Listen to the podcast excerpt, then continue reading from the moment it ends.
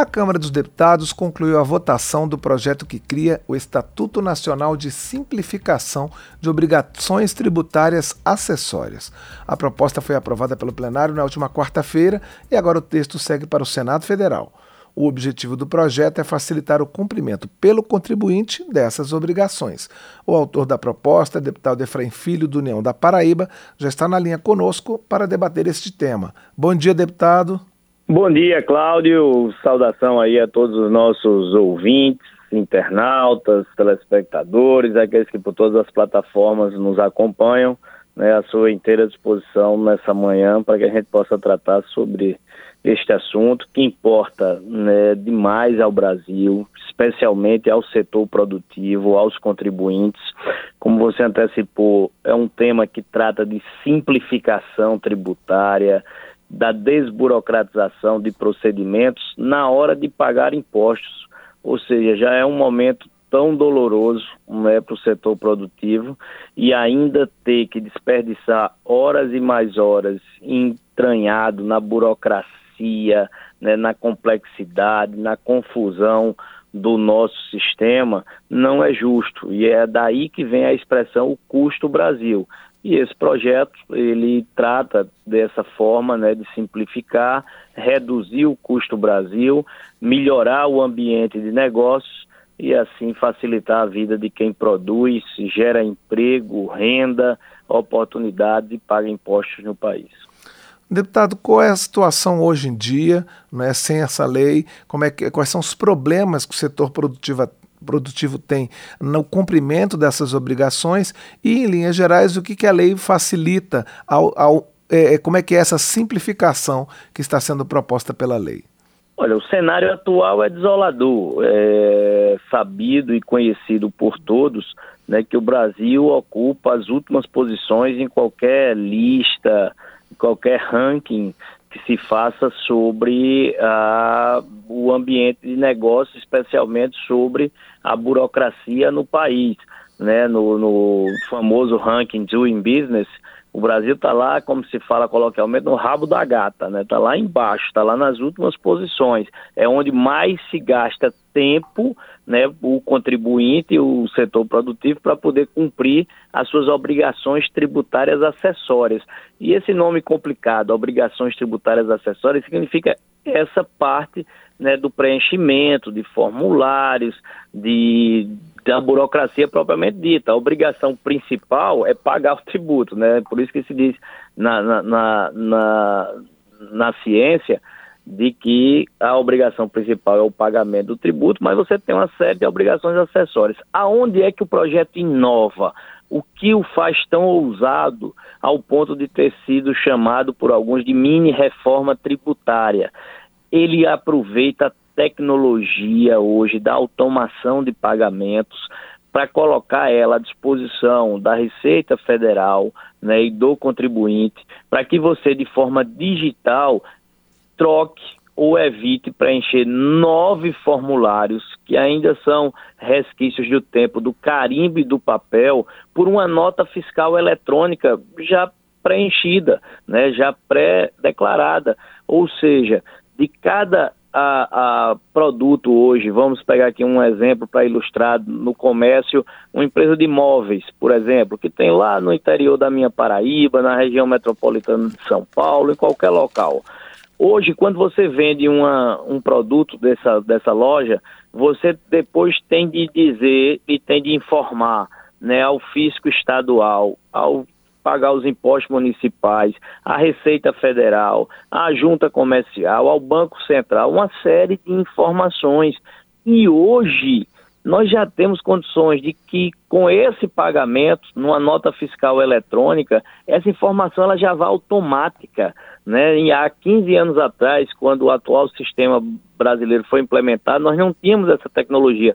Hoje nós já dispomos dela. Então é preciso preparar e unificar esses sistemas para que ao, o contribuinte, tá certo, ao vender uma televisão, a informação já vá para quem é de direito, o respectivo imposto já vá para quem é de direito e evite o, o contribuinte, que é né, o, o, setor produtivo, o empreendedor, está perdendo esse tempo. Então, Cláudio, para sintetizar bem, é, e, e uma coisa que é importante, foi um projeto aprovado praticamente a unanimidade, apenas uma bancada orientou contrário, o PSOL, mas mesmo assim nem fez obstrução, apenas marcou posição, mas todos os demais partidos, do PT ao PL, à União Brasil, a todos os partidos orientaram a favor. Por quê? Porque esse é um projeto de ganha-ganha ele é bom para o empreendedor, para o setor produtivo, mas ele também é bom para o governo, porque ele combate a informalidade, ele gera melhores mecanismos de combate à sonegação fiscal, ele melhora o ambiente de negócios, ele facilita a vida do contribuinte e, ao final, ao reduzir o custo Brasil, ele será bom também para o consumidor, será bom também para o cidadão, porque custo menor significará preço menor na ponta né, para a venda do produto. Deputado, em que que essa, essas obrigações, o, o, cumprimento dessas obrigações nessa situação atual, como é que ela impacta diretamente nesse custo das empresas? Como é que vai ser essa diminuição do custo Brasil? Olha, com, por exemplo, você tem que ter departamentos imensos, né, para poder analisar o emaranhado de leis tributárias brasileiras, que a cada dia vem uma fórmula nova você tem, você tem uma empresa, por exemplo, que tem que estar atenta às, às mudanças de regra municipal, às mudanças de regra estadual, às mudanças de regras federais. Você tem que dedicar uma equipe a cada uma delas, a preenchimento desses nove formulários. A gente citou o caso de um produto que é vendido. Imagina quantos não são vendidos, por exemplo, em supermercados, atacadistas, grandes lojas, tá certo? E quanto de burocracia não tem que estar é, entranhado nisso. Então, esse, essa redução do custo chega, por exemplo, a alguns algum, alguns setores que nós apresentamos essa proposta. Nós temos, por exemplo, o apoio da Frente Parlamentar do Comércio e Serviço, né? nós temos o apoio da UNEX, é a União Nacional das Entidades do Comércio, é, e é, alguns chegaram a dizer, Efraim, esse projeto para a gente é mais importante do que uma eventual redução de imposto. Ou seja, na reforma tributária que tanto se debate sobre redução ou não de alíquota, muitos setores preferem ou priorizam a simplificação e a redução da burocracia, que para eles né, gera um ganho de produtividade muito maior. E um ganho de produtividade muito maior vai fazer, por exemplo, que uma empresa ela possa deslocar né, os investimentos, o, o custo que ela tem com esse departamento de análise né, de tributos para o departamento de vendas, por exemplo, ou para o departamento de criação e propaganda, né, que em tese conseguirá aumentar muito mais o, o, a produtividade daquela, daquela empresa. Ou seja, reduzir a burocracia, simplificar a vida de quem produz, hoje é uma das prioridades do setor produtivo brasileiro. Deputado Efraim Filho, é, a lei prevê a criação de um comitê para organizar né, essa simplificação do cumprimento das obrigações. Esse órgão deverá ser criado em até 90 dias depois da publicação da lei. Como é que esse comitê vai funcionar? Como é que vai ser o papel dele nesse trabalho de simplificação das obrigações tributárias?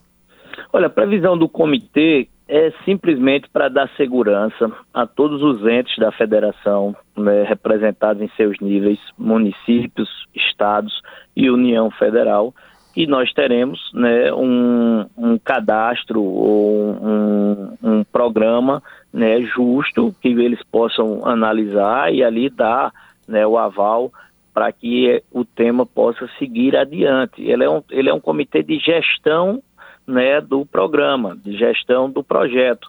Ele, ele não vai criar novas regras, nem, nem deliberar sobre temas para voltar a ter confusão. Eu costumo dizer que o, no, o nosso sistema brasileiro hoje é tão complexo, é tão confuso, né, que até o simples é difícil. Então, é, é preciso sim ter essa segurança. Uma das barreiras que nós enfrentamos na tramitação do projeto e que foi preciso ter capacidade de articulação para superar foi uma primeira desconfiança do Concefaz. que é o Conselho dos Secretários de Fazenda dos Estados, porque muitas vezes por medo de se perder né, a, a, a capacidade de, de, de cobrar o tributo, se tenha receio, mas se viu hoje que é muito mais fácil né, você combater a sonegação por meio eletrônico, por meio digital, do que nos velhos formulários de carimbo e papel. Então, a, essa é a inovação, essa é a ousadia né, de você unificar os sistemas, os cadastros, e se precisar fazer uma mudança, ela já vai automática no sistema é, é, de pagamentos. Não precisa estar a cada dia alterando em cada empresa, em cada município, em cada estado, né, as leis como hoje geram tanta dificuldade para quem produz no Brasil. O painel eletrônico está conversando com o deputado Efraim Filho do União da Paraíba sobre o projeto que cria o Estatuto Nacional de Simplificação de Obrigações Tributárias Acessórias. Deputado, como o senhor falou, é, o senhor deu um exemplo de um produto e, e, os empresários enfrentam muito isso. Né? Em cada operação você tem impostos de diversos níveis, municipais, estaduais, federais. Esse projeto ele pressupõe uma conversa, entre aspas, né, entre esses diversos sistemas para que essa simplificação ela se efetive na prática. A gente tem condições tecnológicas e administrativas para que esses sistemas, esses vários níveis de cobrança de impostos, eles se comuniquem? Temos sim, é preciso, é preciso ter regras que permitam essa unificação e que, na verdade, estimulem né, essa, essa conciliação de sistemas que hoje são, muitos deles, diferentes entre si. É exatamente essa, o, é esse o coração do programa, né? Permitir que a inovação e a tecnologia já presente hoje, já tem, nós já temos essa tecnologia hoje disponível na automação de pagamentos, ela possa ser utilizada igualmente né, para a declaração de tributos.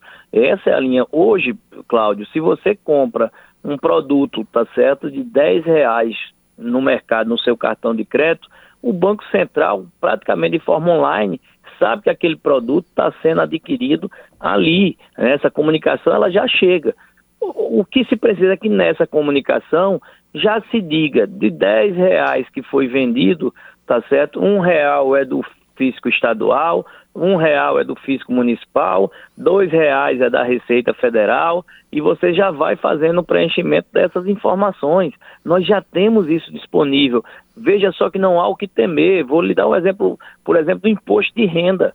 Imagine que o imposto de renda hoje no Brasil ele só é feito pelo meio digital, seja em qualquer canto ou recanto desse país lá do norte do país, as regiões metropolitanas, ao nosso interior do Nordeste, quem é contribuinte né, e declara seu imposto de renda só pode fazer por meio digital. Então, por que esse receio de achar que não haveria tecnologia ou lugar que isso pudesse ser implementado? Nós hoje temos a tecnologia necessária para isso, já acontece, é, claro, guardado as devidas proporções, mas em termos tecnológicos, com o imposto de renda, qualquer cidadão hoje só só paga seu imposto de renda for por meio digital. Então, com a nota fiscal de serviços e de mercadorias, né, nós podemos seguir a mesma linha, que aí é a nota fiscal eletrônica brasileira. O projeto ele cria essa nota fiscal eletrônica brasileira, que nela né, vão estar presentes as condições para que todas essas informações sejam de forma automática né, distribuída a quem interessa, a quem de direito, a exemplo dos fiscos é, do Banco Central e outras entidades. E a ideia é que essa nota fiscal eletrônica brasileira ela esteja acessível tanto ao grande quanto ao pequeno empresário, né? A ideia da simplificação também é democratizar essa facilidade, né? Especialmente aos pequenos, com certeza, porque são os pequenos que têm maior dificuldade né, em ter um departamento contábil né, que acompanhe para e passo todas essas modificações e muitas vezes eles, eles não pagam seus tributos ou deixam de cumprir alguma obrigação né, por desconhecimento. E aí vem sempre uma fiscalização, uma multa né, que acaba sendo mais nociva a esses pequenos do que o próprio pagamento de um tributo que eh, seria até seria ínfimo diante da multa que ele enfrenta. Então, eu acho que essa desburocratização e, e essa tecnologia na automação de pagamentos vai facilitar a vida do empreendedor, vai reduzir o custo do Brasil, vai melhorar o ambiente de negócios e assim vai ajudar né, a, a esse Brasil a crescer. Deputado, é, e para a gente encerrar, qual é a sua expectativa em relação ao caminho dessa proposta no Senado? Vamos lá, eu, eu até falei na, na, no meu agradecimento em plenário, né, que fiquei numa posição bastante vantajosa. Porque, vai para lá, né? é, como senador eleito, né, pela Paraíba, após quatro mandatos na Câmara é, dos Deputados, então tive né, a honra de encerrar praticamente o ano legislativo com a aprovação de um projeto dessa envergadura, de relevância, projeto de lei complementar. Né? Então, aproveitando o clima de Copa do Mundo, eu brincava, né? deu para bater o escanteio na Câmara e vamos cabecear lá no Senado no ano que vem. Então, é, eu vou estar, claro, presente, focado na articulação para tentar agilizar a tramitação desse projeto e a minha expectativa é que ainda no primeiro semestre de 2023 a gente consiga aprovação lá no Senado pelo perfil do projeto deve percorrer lá a Comissão de Assuntos Econômicos, a CCJ, a Comissão de Constituição e Justiça, então acho que dá para a gente encarar essa tarefa aí tentar agilizar essa tramitação, até como eu disse, pelo projeto ter passado praticamente a unanimidade na Câmara dos Deputados, ser um projeto de ganha-ganha que praticamente não enfrenta resistências, é, querido pelo setor produtivo, bem-vindo pelo governo e facilitando a vida do contribuinte e reduzindo o preço ao consumidor, é algo inovador, ousado e que é a reforma tributária possível que a gente pode né, pensar aí para curto prazo. Então, espero sim no Senado ter essa vitória e, e aprovar o projeto o mais rápido possível. O painel eletrônico conversou com o deputado Efraim Filho, do União da Paraíba, sobre a aprovação do projeto que cria o Estatuto Nacional de Simplificação de Obrigações Tributárias Acessórias. Deputado, eu gostaria de agradecer mais uma vez a sua participação aqui no painel e desejar boa sorte. Eu sei que a diplomação do senhor como senador é hoje e a gente que perde. É, é, eu gostaria de agradecer em nome da Rádio Câmara a sua colaboração nesses tempos, nesse seu mandato, nesses seus mandatos aqui na Câmara, nossa interação aqui com os órgãos de comunicação da casa e desejar boa sorte para o senhor nessa nova jornada no Senado Federal. Agradeço o gesto, a torcida, a vibração, né? foram diversas as oportunidades que tivemos de interagir com a sociedade brasileira através né, da comunicação da Câmara dos Deputados. Então, é, vou partir com essa saudade, mas ficando ali pertinho, né, sempre à disposição. Então, a todos vocês, um forte abraço né? Acredito que aí pelo desenrolar do ano praticamente deva ser a minha última é, é, entrevista, né, na Rádio Câmara. Então, se assim for,